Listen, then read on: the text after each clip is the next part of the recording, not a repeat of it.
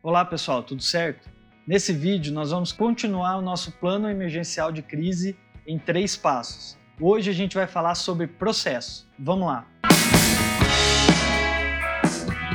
Continuando o nosso plano de crise, então, hoje nós vamos falar sobre processo. Só retomando, no vídeo passado a gente falou que nós vamos trabalhar nesse plano com três linhas estratégicas: pessoas, processos e fluxo de caixa. Eu também expliquei por que, que eu troquei o fluxo de caixa e coloquei no lugar de produto, que geralmente é uma maneira de planejar. Então, se você não viu esse vídeo ainda, eu vou deixar ele disponível aqui em cima para você dar uma olhada. Veja ele antes de continuar nesse vídeo aqui comigo. Também nós falamos da linha estratégica de pessoas, que você vai trabalhar em três pilares: comunicação, motivação e manutenção. Agora a gente vai começar a costurar todo esse planejamento e vamos falar sobre o processo e você vai ver como foi importante ter trabalhado com a linha estratégica de pessoas antes. Então vamos lá. Antes de continuar, eu só preciso pedir para você dar um like nesse vídeo e se inscrever no canal assinando as notificações, porque essa é a maneira que o YouTube entende que esse vídeo é relevante e vai começar a mostrar para outros empreendedores que precisam também dessa informação de planejamento, ok? Então vamos lá juntos nessa causa. Então, a segunda linha estratégica é processos. Aqui a mensagem é pensar de forma sistêmica. Como que você vai trabalhar a partir de agora? É, você vai pensar em tudo que você for olhar numa forma de um processo. Qual é a maneira básica, a definição básica de processo? Tem uma entrada, existe uma série de etapas que você faz aqui no meio, que, são, que é o processo, e aí tem uma saída, que é o produto final. Um, uma maneira, um exemplo básico padrão para você entender isso é um processo de produção, onde chegam os insumos e equipamentos, você tem uma sequência de atividades que é feita e no final sai o produto acabado.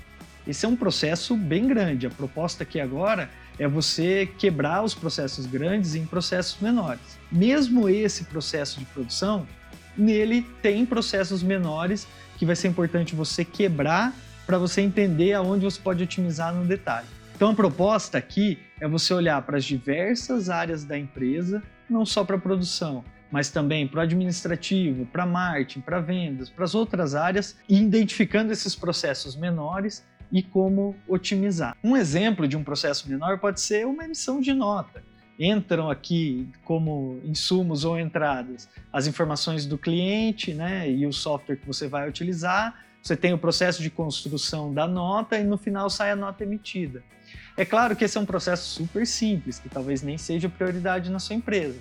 Mas é só, por exemplo, você pode ver que sua equipe está perdendo muito tempo colhendo as informações do cliente para fazer a nota, então você pode atuar em cima disso. A proposta aqui é te trazer a ideia, o conceito, que daí você possa atuar no que é mais prioritário para sua empresa. Então, no processo, a gente também vai trabalhar com três linhas estratégicas, que é suporte, priorização e padronização.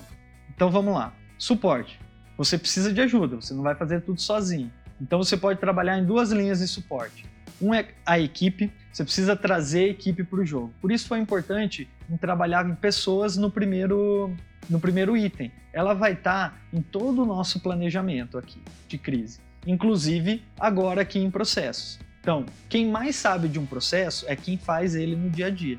Então você precisa trazer os especialistas para o jogo, para eles discutirem o processo. Então se você é uma grande empresa com várias áreas, você pode dividir as áreas, promover workshops, cada área vai puxar o seu workshop. Os workshops são momentos onde as equipes vão parar para discutir processos e melhorias.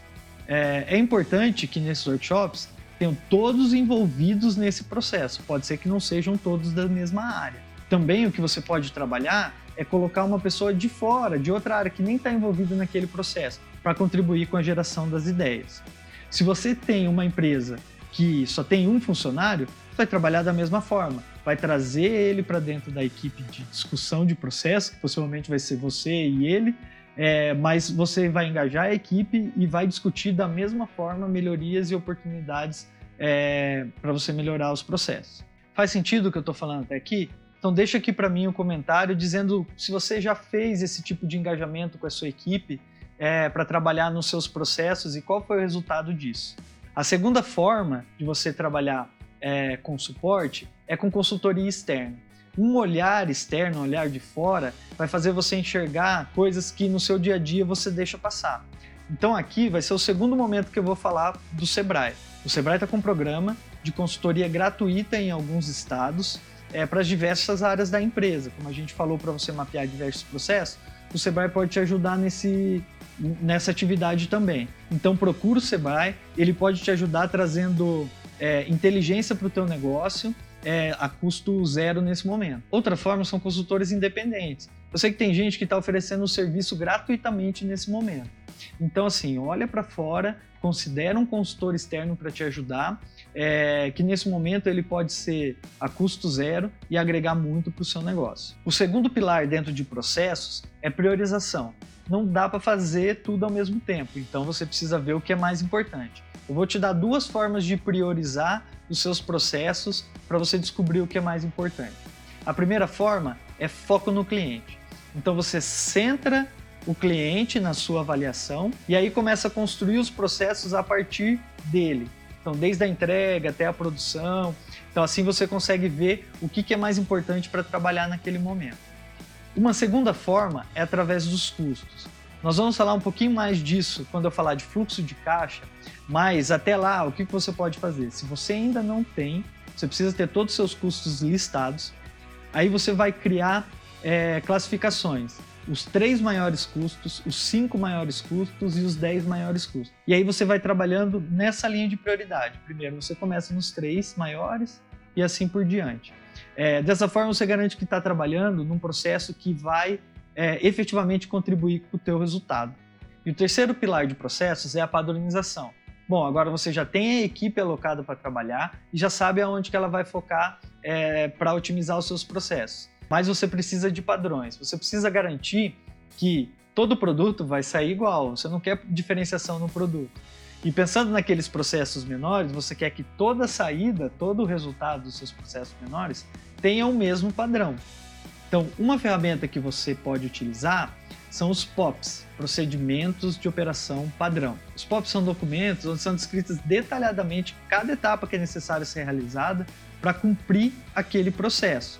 Assim você garante um padrão de qualidade, você garante que vai sair tudo aqui de, de resultado do seu processo da mesma forma. Né? Nesse momento você pode pensar, ah, mas eu estou gastando recurso e tempo é, colocando papel. Não necessariamente. É, você vai economizar recurso e tempo lá na frente, evitando problemas, principalmente se você adotar uma estratégia com pessoas, que a gente falou no outro vídeo, é, de realocar, de colocar as pessoas onde tem maior atividade. Então, esses processos vão ajudar ela nas atividades no, do dia a dia. Uma forma de otimizar nesse momento de crise é, em vez de você fazer POPs detalhados, extremamente detalhados, você faz com os principais pontos, ou as principais coisas que podem dar errado.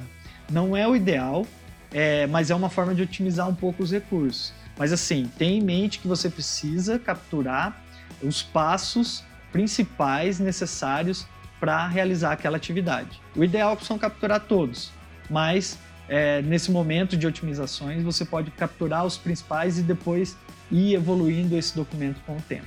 Então, nesse sentido, é importante ter a política de evolução desse documento com o tempo, de evolução dos padrões, ou a melhoria contínua. Então, até agora, até aqui, a gente já viu duas etapas: pessoas trabalhar em três pilares estratégicos: comunicação, motivação e manutenção. Agora a gente viu o processo, trabalhar em três pilares estratégicos: suporte, priorização e padronização. Então essa é a ideia do vídeo de hoje. No próximo vídeo a gente vai falar sobre fluxo de caixa, dinheiro na veia. Então se inscreve no canal, assina as notificações para você ficar sabendo quando esse vídeo sair. Também assim, eu comecei por pessoas e processos, porque eles são a base para a gente trabalhar com fluxo de caixa, que é o que realmente vai trazer é, resultado financeiro para você. Mas no momento de crise, você vai ter que trabalhar em todas as frentes ao mesmo tempo.